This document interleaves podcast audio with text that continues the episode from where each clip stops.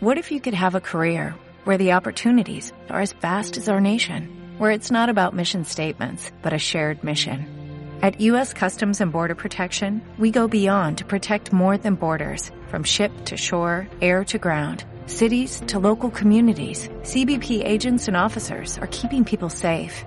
Join U.S. Customs and Border Protection and go beyond for something far greater than yourself. Learn more at cbp.gov/careers. I'm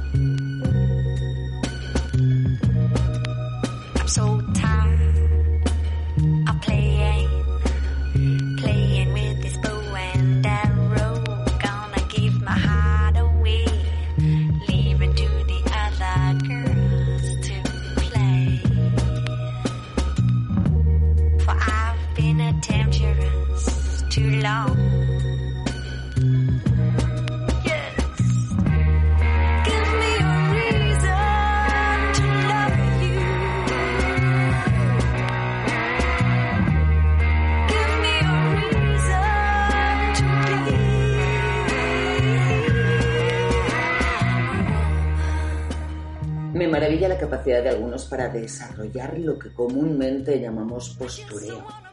Dícese de la exhibición de posturas que en realidad no se defienden con el grado de compromiso que implican. Hace poco más de un año tuvimos una escandalera cuando Ciudadanos denunció haber sido expulsado de las celebraciones del orgullo. Yo estaba allí, Inés, justo delante de ti. Vuestro compromiso altanero distó mucho de lo que se espera de la celebración de un compromiso político. Lo del postureo implica que a muchos les baste con aparecer en los periódicos, con que hablen de ellos como las folclóricas.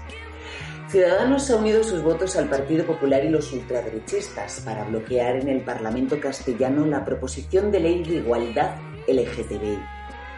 No se educará a los centros escolares para que entiendan la diversidad y se evite el acoso escolar. Las personas trans de Castilla y León dejarán de tener asistencia psicológica específica. Dicen que ellos, estos partidos, tienen su propia ley, una escrita sin la opinión de los activistas, una ley en la que obligan a los menores trans a tener su propio cuarto de baño, el baño de los trans, lo que los señala sin piedad. Como es verano nadie se ha enterado de esto. Y como durante los días del orgullo, el arco iris se ondeó desde todos los frentes. Casi parece que los de Ciudadanos, Partido Popular y Ultraderecha saben lo que significa. Pero no.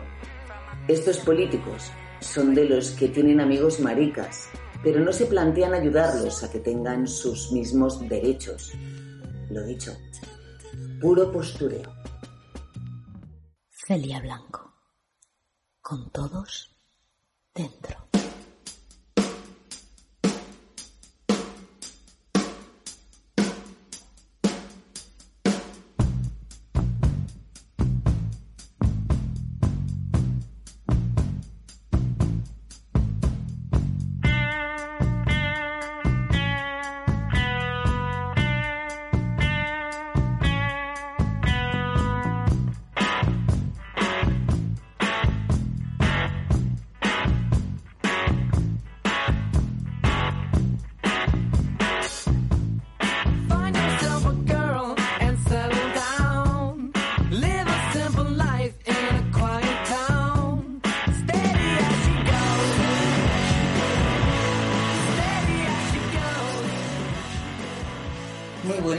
Patillas, ¿cómo estás?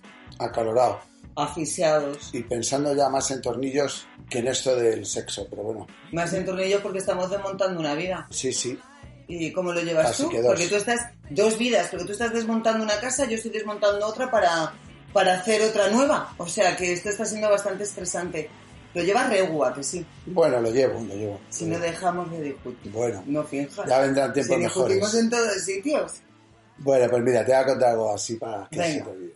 Mira, he visto una campaña de publicidad que me ha gustado mucho, por el momento que se vide y porque no olvida otras prevenciones que debemos seguir teniendo. Es una campaña en la que se ven dos fotos, ¿vale? En una vemos una mascarilla y pone para salir.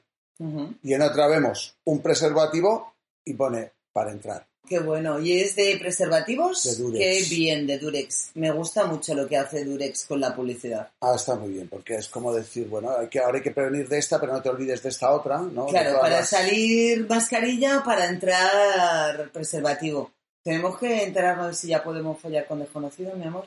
No, Sí, lo estoy llevando yo No, de nuevo esto. De que tú estés en las Vamos navas a del marqués y yo aquí. tú tienes que seguir... No puedo enrollarme con Bueno, desconocidos. los- patillas. yo he leído por ahí a- que los chavales jóvenes están diciendo que ya les da igual, pero vamos, ya vemos que les da igual casi todo, porque están viendo a los garitos nocturnos sin mascarillas. y- Bueno, ya que sube, el que el Cádiz juega y que se presentan todos los del Cádiz. Pues los jóvenes, los jóvenes. Mira, se ha desarrollado un experimento en Brasil que ha conseguido que un infectado con el VIH, solamente a base de tratamiento farmacológico, haga desaparecer el virus. ¿En serio? Sí. Es la Hasta- primera vez que esto ocurre. Sí, hasta ahora lo máximo que se conseguía con medicación era que en las analíticas las diesen carga viral indetectable, pero eh, no significaba que no tuviera todavía el virus. Sin embargo, este tratamiento de momento y después de 57 semanas en las que el tío fue eh, tratado con, con ese conjunto de medicinas, sigue dando negativo a la detección de anticuerpos. Pues qué bien.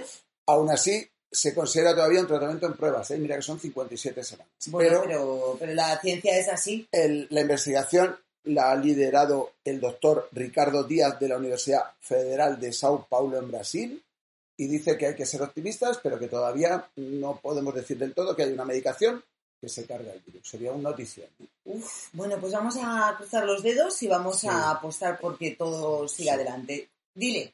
Por otro lado, y referente un poco a este ámbito, el informe anual de ONUSIDA, que es la máxima autoridad mundial en el VIH, advierte que no se van a cumplir las metas previstas para 2020 en la reducción de contagios y muertes.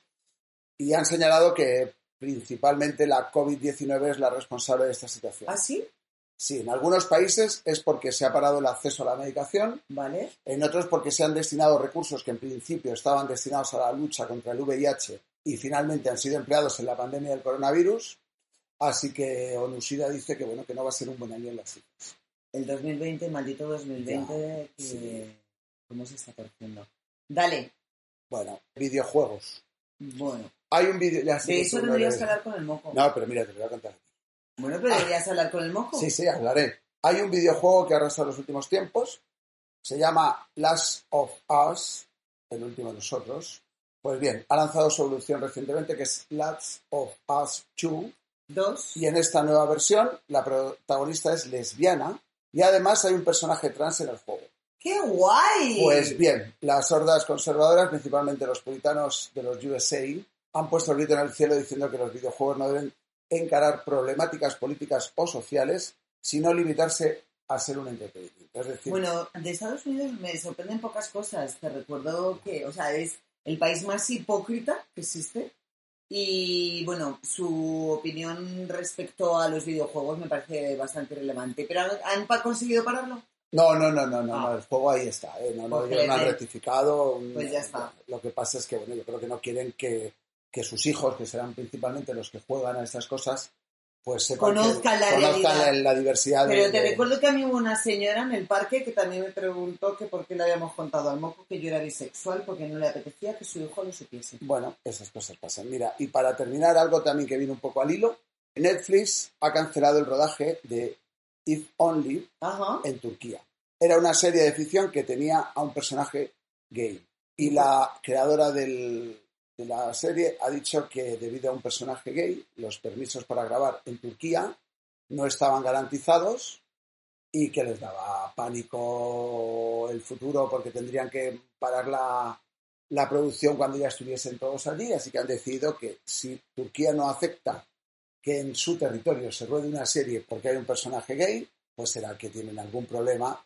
Pues me parece fenomenal y ojalá estas, estos señores se vengan a España, que aquí no tenemos ningún problema en que se ruede este tipo de, de cositas, que además estamos encantados. Y eso es dinerito, dinerito para, para este país. Sí. Así que que se vayan de Turquía, que aquí tenemos un clima estupendo, que se vayan a Almería, por ejemplo, que el clima es bastante parecido. Oye, por cierto, estoy viendo ahí.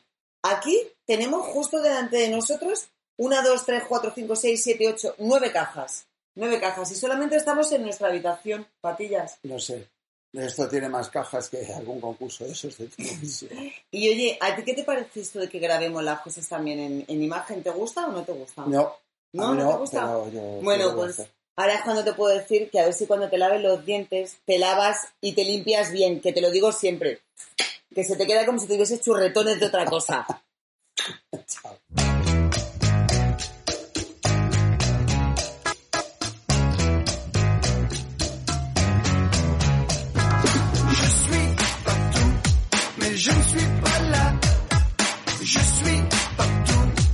Je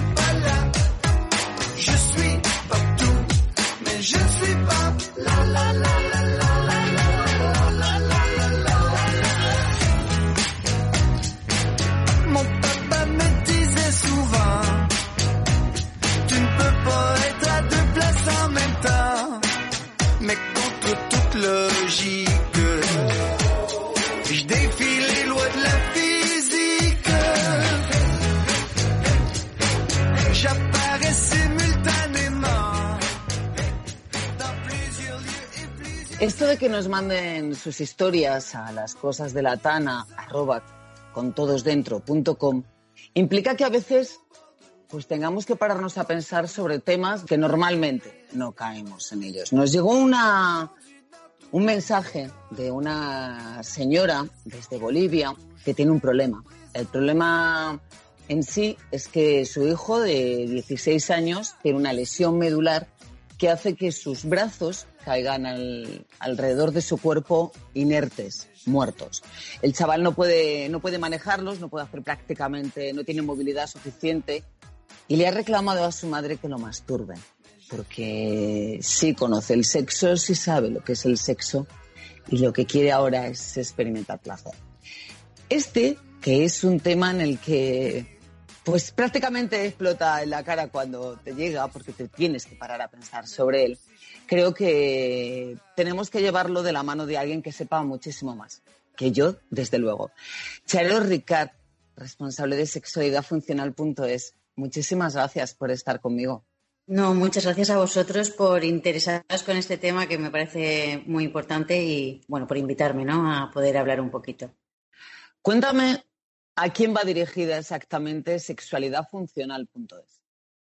Pues Sexualidad Funcional tiene como cuatro años, es una asociación que se dedica a favorecer el desarrollo sexual de todas las personas, pero en especial de las personas con mayores dificultades, como pueden ser las personas con diversidad funcional.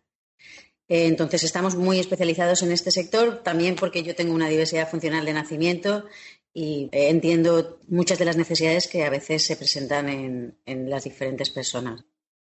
A ti, te, por ejemplo, te podría llegar un caso como el que yo he descrito a, a sexualidad funcional. Sí.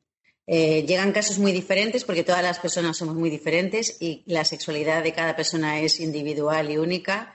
Entonces, cada persona necesitamos unas cosas diferentes o vamos buscando cosas diferentes. Pero sí, claro, este caso y además una lesión medular, es las mayores enfermedades eh, actualmente, por accidentes, por tumores, por muchas cosas, pues llegan también muchas, hay muchas personas con lesión medular, aunque te he de decir que la lesión medular es muy peculiar porque tiene muchas características diferentes. A veces es una lesión completa, a veces es una lesión parcial, afecta a unos miembros, afecta a otros.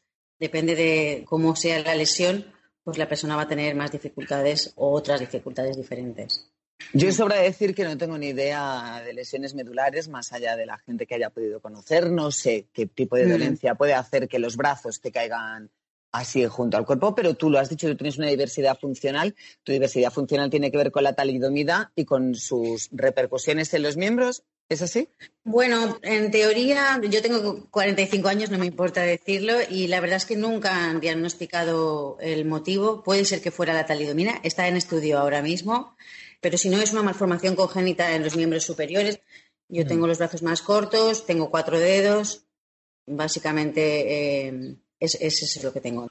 Entonces, tú imagínate que os, os sucede esto, ¿no? Que llega alguien así. Vosotros tenéis una cosa que se llama asesoramiento sexológico. ¿En qué consiste ese asesoramiento sexológico? Bueno, Pues el asesoramiento sex- sexológico precisamente lo hago yo porque, bueno, yo soy médico de profesión, médica y sexóloga, entonces eso me permite un poco conocer cuáles son las necesidades de las personas. Es una orientación, es una escucha ante la necesidad que pueda tener la persona, ya sea la propia persona o un familiar o un profesional que trabaja con, con alguna persona con alguna dificultad. Es como una consulta de psicología, pero de sexología. Simplemente la persona acude y te comenta cuál es su problema o cuál es su necesidad o qué apoyo necesita, ¿no? Para poder tener una vida sexual lo más satisfactoria posible. Ante la necesidad de necesito, pues eso, en este caso, este chaval que demanda masturbarse, ¿cómo se plantea? ¿Cómo lo hacéis?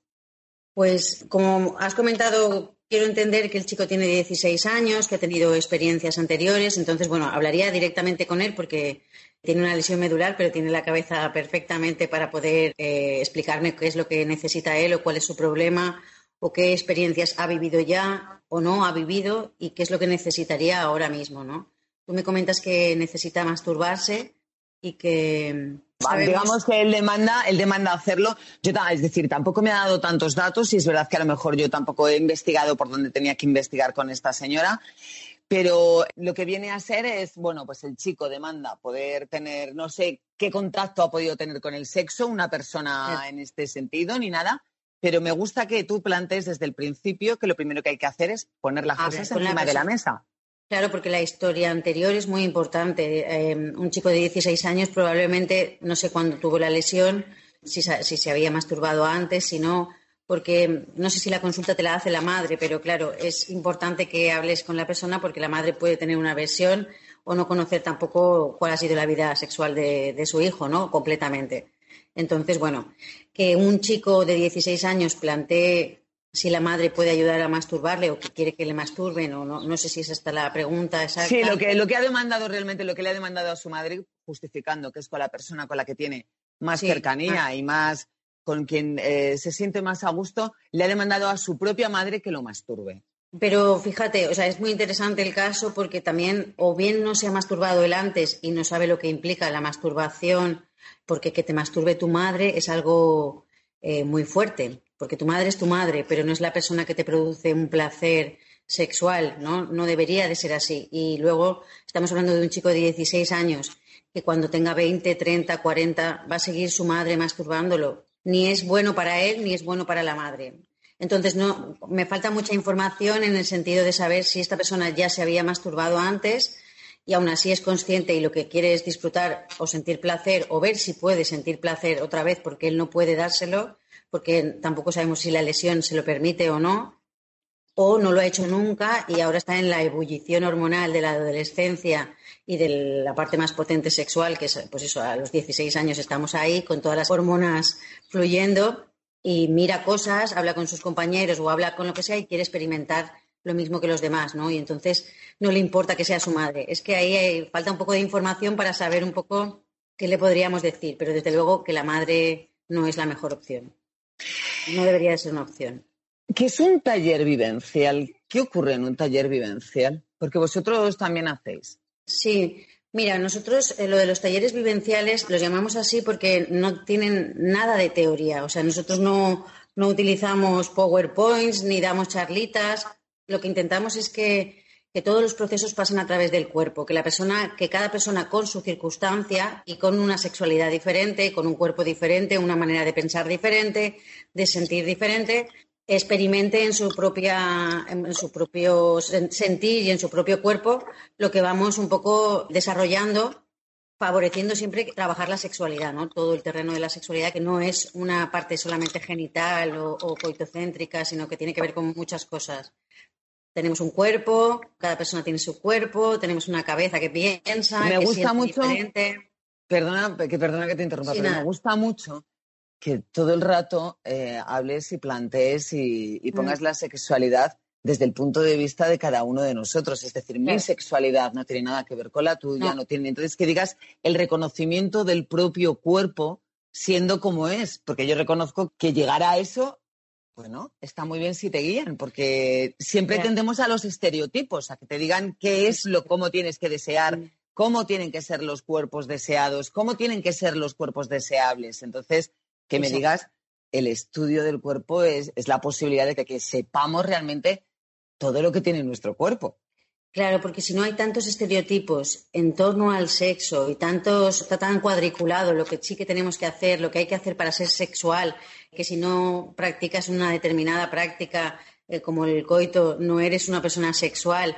El modelo de belleza que tienes que ser, ¿no? Cómo tienes que seducir a las personas, cómo tienes que sentir. Está todo tan manipulado que las personas que igual no entramos en esos cánones o no hemos podido desarrollar todas esas cosas que se supone que tienes que hacer para ser una persona sexual, pues te amargan la vida, o sea, te te sientes excluido sexualmente.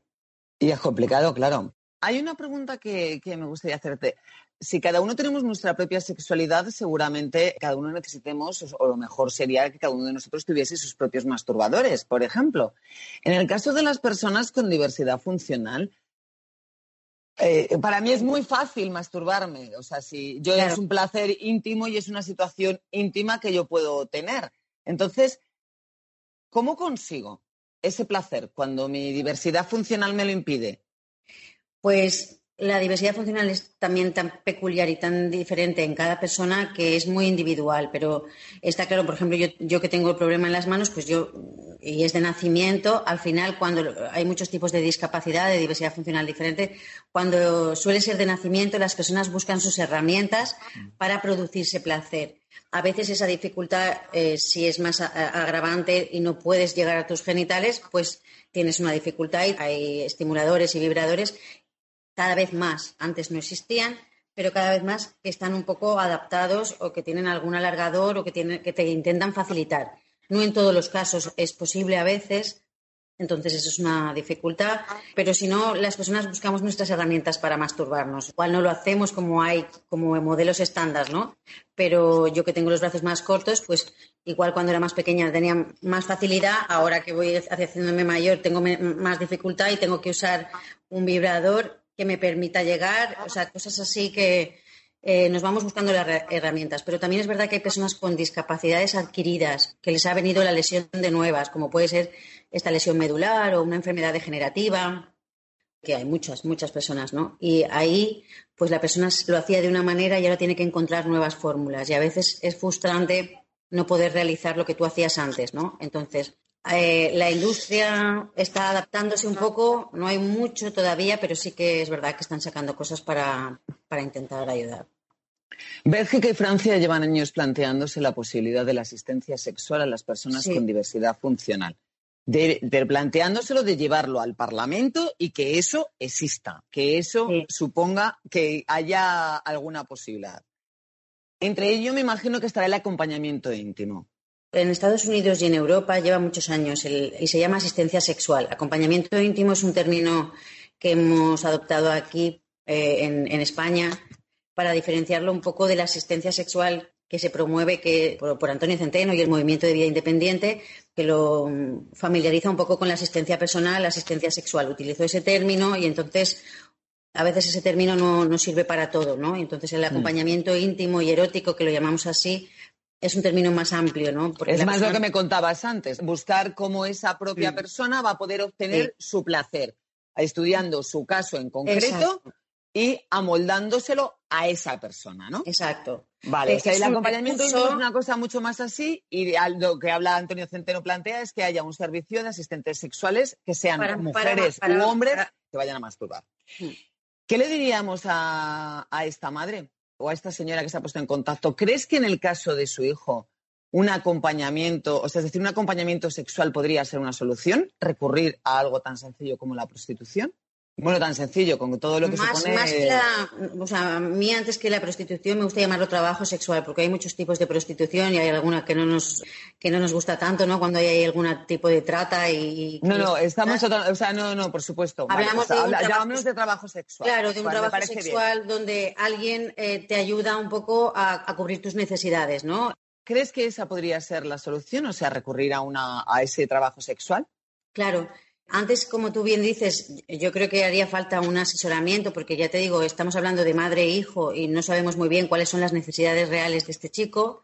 Eh, entonces, saber lo que necesita es importante antes de lanzarlo a una trabajadora sexual que igual piense que quiere, no sé, que quiere realizar otro tipo de cosas, ¿no? Porque igual el chico solamente quiere experimentar placer, hay muchas formas de sentir placer, o sí que quiere que le masturben y está claro que mucho mejor una figura externa a la familia que lo haga con una intimidad eh, agradable para la persona, o sea, Sí. que no sea peor. eh, Que claro. no sea frío y- Entonces, y, Claro, en- lo que pasa es que este recurso de la asistencia sexual y el acompañamiento no existe en tantos países. Está en Estados Unidos un poco, en, en Europa, aquí en España empieza también, pero no sé dónde está ubicado este chico. Este claro, es Centroamérica, o sea, es si la- es Centroamérica es complicado, aunque creo que en Argentina hay algo, pero eh, Centroamérica Espérate, es Bolivia, es, es Latinoamérica, sí. Vamos a ver, no dudo Es- mucho, dudo Pues mucho. Supongo que, que ahí tendría que recurrir a una trabajadora sexual en el caso de que quiera una mujer y hablar con, con ella de las necesidades, porque igual no, no es una persona al uso que va a cubrir una, un servicio básico de prostitución o de trabajo sexual al, al uso, ¿no? sino que necesita otras cosas. Charo, Sí. nos vamos. Muchísimas gracias por guiarnos. Permíteme que te llame de vez en cuando cuando Claro, tenga dudas y quieras encantadísima. saber más cosas. Y aquí estamos, sexualidadfuncional.es. Gracias por acompañarnos. Muchas gracias a vosotros. Llámame cuando quieras. Sí, encantada. Un placer.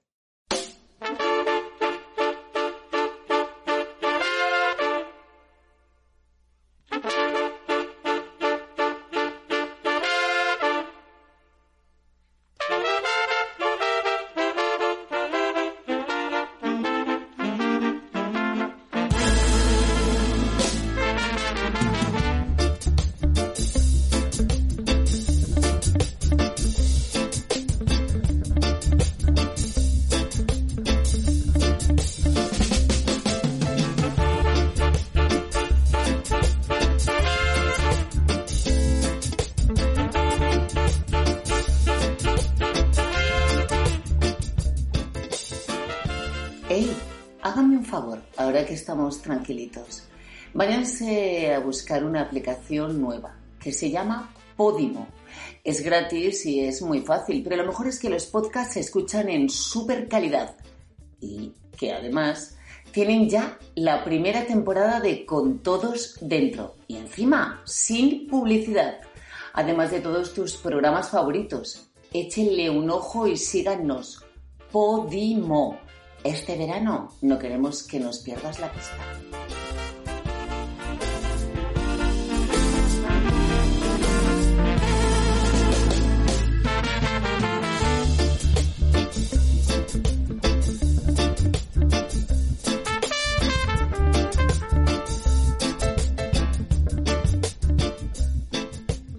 A las costas de la Tana, arroba con nos llegan muchísimas de sus historias. Y hay una que nos ha llegado que es especialmente impactante. Así que lo primero que voy a hacer es presentar a, la profesional a la que hemos invitado para ayudarnos a aprender un poco más en esta ocasión. Y, y después les voy a contar, porque seguramente que cuando hablemos de discapacidad, sexo y papel de los padres, pocos imaginen de lo que estamos hablando de verdad. Muchísimas gracias, Ana Alonso, psicóloga, por estar con nosotros para tratar un tema bastante espinoso. Muchas gracias, Celia. Yo te cuento, Ana, nos ha escrito una mujer, una madre desde Guatemala, nos escucha por podcast y estaba muy interesada en el tema de sexo porque ella tiene un hijo con una lesión medular que impide que su hijo pueda tener acción sobre sus propios brazos. Es decir, no tiene ningún control sobre, sobre sus brazos que están en, una serie de golpes y espasmos eh, mezclados con, laxitud total por parte de, esos brazos. El caso es que su hijo tiene, por supuesto, con su madre una relación absoluta porque su madre es la que lo ha protegido, lo ha cuidado y permite prácticamente que pueda tener unas condiciones de vida medianamente aceptables. Y ha llegado el momento en el que ese hijo reclama y tiene apetencias sexuales. Le ha dicho directamente a su madre que por favor lo masturbe. Y la madre se pregunta si tiene esa obligación también de masturbar a su propio hijo. ¿Tú qué crees, Ana? ¿Por dónde empezamos en una historia así? ¿Por dónde empezamos? Pues yo empezaría por la obligación, ¿no? Obligación obviamente no hay, ¿no? Y después pensaría un poco en qué son necesidades, qué son deseos, qué, cuáles son los derechos que tienen personas con discapacidad y que tienen menores de edad.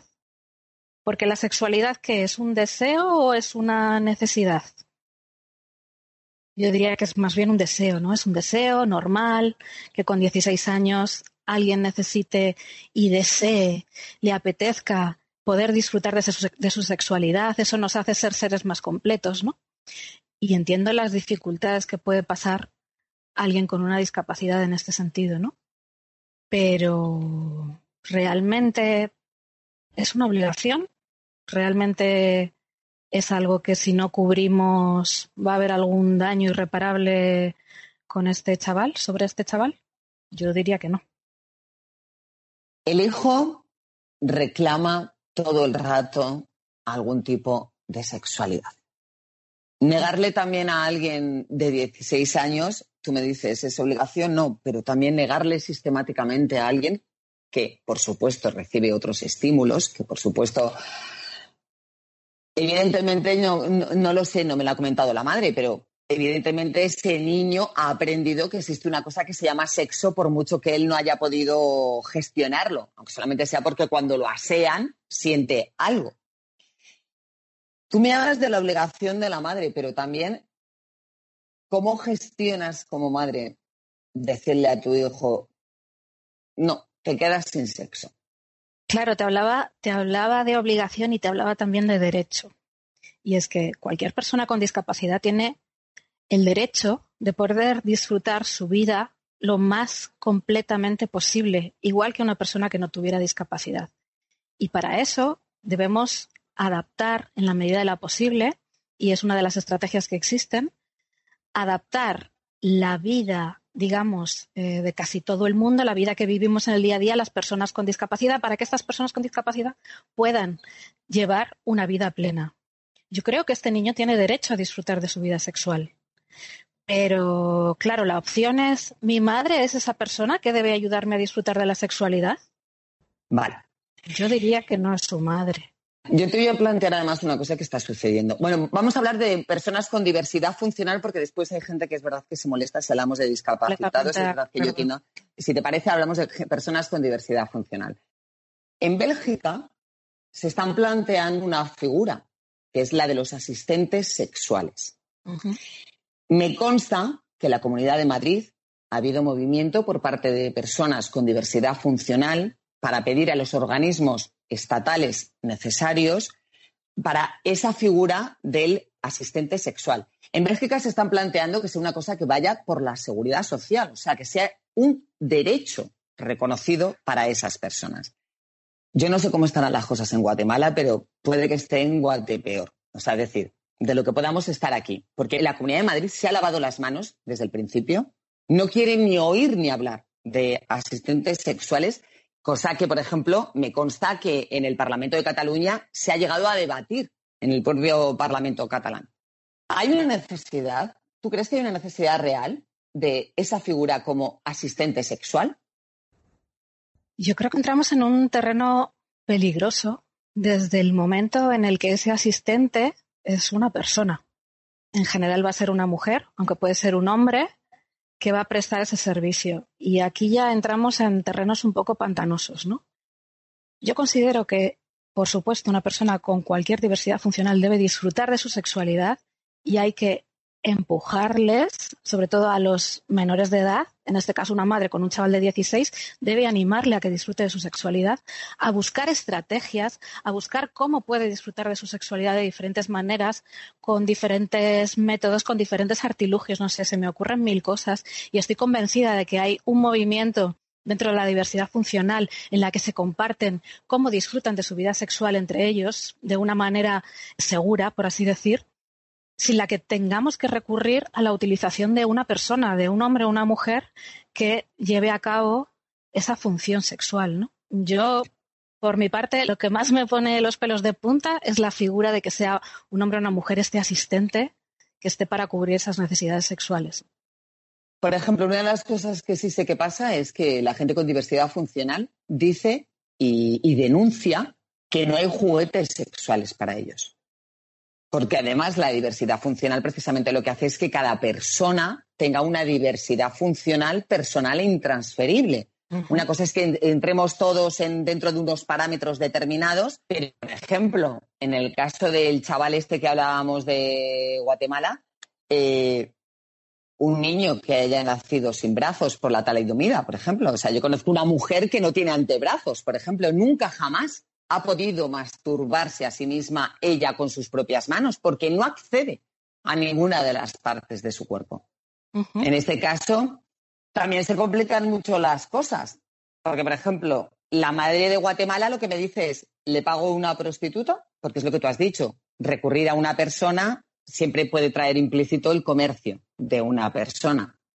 Claro, sí, se complican las cosas. Ante la diversidad funcional todo es complicado. Es complicado andar por la calle, es complicado abrir un libro, es complicado escribir, es complicado poder desarrollarse en un mundo que está hecho para personas sin diversidad funcional. Es complicado pero no quiere decir que sea imposible. Igual que vemos que personas con pérdida de visión pueden leer mediante el braille, personas con una discapacidad en el sentido de no, no le funcionan las piernas pueden hacer deporte. En fin, hay Fíjate que estoy viendo ahora mismo delante de mí como un nicho para el capitalismo brutal, ¿no? Esto de... Eh, yo he animado, yo yo he animado directamente, no, yo he animado, por ejemplo, a empresas con las que he hablado de juguetes sexuales a que se metan en ese fregado, porque además es que hay gente con diversidad funcional que está investigando qué tipo de juguetes sexuales deberían tener. Antonio Centeno, director de Yes We Fuck, excelente documental que recomiendo que está en muchas plataformas, explica que las personas con diversidad funcional necesitan poder tener sexo. Este chaval tiene 16 años, quiere que lo masturben. Ayuda. Pues entiendo, entiendo sobre todo el sentimiento de culpa de esa madre, ¿no? Y ese querer sobreproteger que muchas veces en la diversidad funcional se tiende desde la paternidad y desde la maternidad, ¿no? Pero hay que pensar que no podemos solucionarle todas las dificultades o no podemos cubrir todos los deseos que pueda tener nuestro hijo. Y la sexualidad es uno más de ellos. Eh, le podemos dar a nuestro hijo todo el amor del mundo, le podemos dar todas las ayudas posibles. Debemos hablar de la sexualidad con él, porque también caemos muchas veces ¿no? en este tópico de pensar que las personas con diversidad funcional no tienen sexualidad, no tienen deseo sexual. No, lo tienen, debemos hablar con ellas, debemos ver cómo podemos ayudarlas a que disfrute de su vida sexual. Pero hay ciertos límites que yo creo que uno se tiene que plantear como madre, padre, ¿qué le queremos enseñar? Y que no podemos cubrir todos los deseos que tengan nuestros hijos e hijas, por mucha pena, por mucha culpa que sintamos. No, es un aprendizaje que, que además yo creo ¿no? que este chaval le beneficiará conocer otras formas de desarrollarse sexualmente y que agudizará el ingenio de cómo puedo satisfacer mi vida sexual y que le empujará a informarse, a buscar otros grupos de personas con sus similares dificultades para encontrar una manera de pero si al final la solución es mamá me lo soluciona todo, poco favor estamos haciendo al desarrollo de este, de este niño, ¿no? Y al final es lo mismo que comentabas, ¿no? La, la posibilidad de recurrir a la prostitución. Al final es enseñarle que lo que yo quiero lo consigo y lo consigo cuando quiero. Y con dinero, lo cual es aún peor. Sí. Así que yo animo a no quedarnos en esas dos opciones, en mamá me masturba o recurro a la prostitución, sino hablar, poder explorar, poder descubrir qué otras formas de sexualidad hay que no sea la masturbación eh, con una mano, ya que no puede utilizar sus brazos, que se descubra a sí mismo, que descubra las potencialidades que tiene, que le ayudemos a encontrar otros métodos, que investiguemos. No lo sé, hay un campo ahí por descubrir enorme y que al final lo que queremos como madres y padres es que nuestros hijos sean felices. Y bueno, creo que hay otras opciones que pueden ayudar a la felicidad de este niño y de esta madre también. ¿Crees que lo mejor que podría hacer esta madre sería recurrir entonces, por ejemplo, a un sexólogo o a una sexóloga que le pudiese orientar respecto a, los te- a ese tema? Porque claro, esta madre necesita una solución.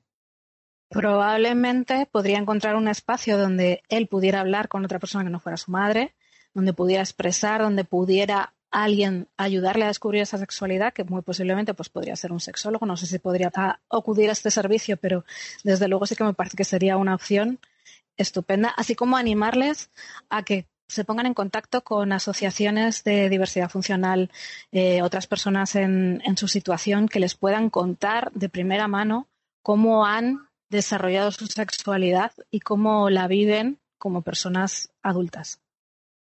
Pues queda claro. Entonces, que el trabajo tiene que hacerse por ahí. Muchísimas gracias, Ana Alonso, por ilustrarnos sobre uno de esos temas tan espinosos que hay a veces.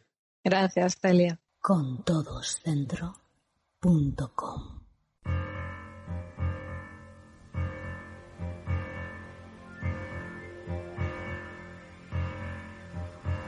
El amor es un rayo de luz indirecta, una gota de paz, una fe que despierta, un zumbido en el aire, un punto en la niebla, un perfil, una sombra, una pausa, una espera. El amor es un suave rumor que se acerca, un timbre a lo lejos, una brisa ligera, una voz en la calma, un aroma de menta, un después, un quizá, un haber, una meta. El amor va brotando entre el aire y el suelo y se palpa y se siente. Me despido de la Plaza Mayor subiéndome a cenar con uno de mis vecinos a la azotea, coronando mi bendita plaza de noche. Despedir la casa en la que más feliz he sido, follándome a quien he querido, abriendo las ventanas para que con suerte me vieran los del hotelazo de enfrente. Y te mueve por dentro y te hace ser más y te empuja y te puede y te lleva detrás. y de- Vengarse del turismo que se ha comido mi ciudad implica que yo deje a alguno con las ganas. Con suerte me vio entre las piernas de alguien, pero seguro no consiguió hincarme el diente. Sentir que te quemas, te disuelve, te evapora, te destruye, te crea y te Pocas cosas me divierten tanto como dejar con la miel en los labios a quien no me merece, porque a quien me gana, entregada me tiene. Le he pedido al hijo del propietario de la casa en la que vivo que me deje escribir en las paredes lo feliz que he sido arropada en ellas. Después de cinco años de citas ineludibles en las que venía la buena gente, estas paredes no contarán nuestros secretos. Pasar páginas será fácil, con pintarlas desaparecerán mis versos. Ojalá quienes se ataron a mí con estas vistas guarden el recuerdo de las veces que grité de placer amarradita. Una gota, un no sé, una mancha, una mueca.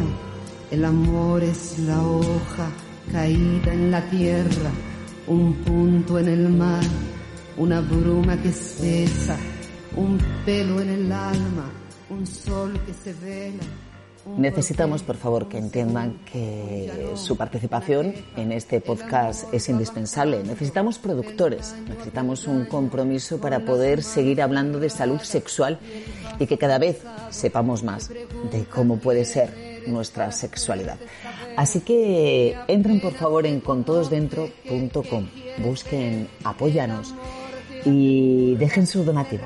Da igual, puede ser un pequeño donativo solamente una vez, pero este programa les necesita también a ustedes, porque la vida y el sexo solamente la haremos impecable si la hacemos con todos.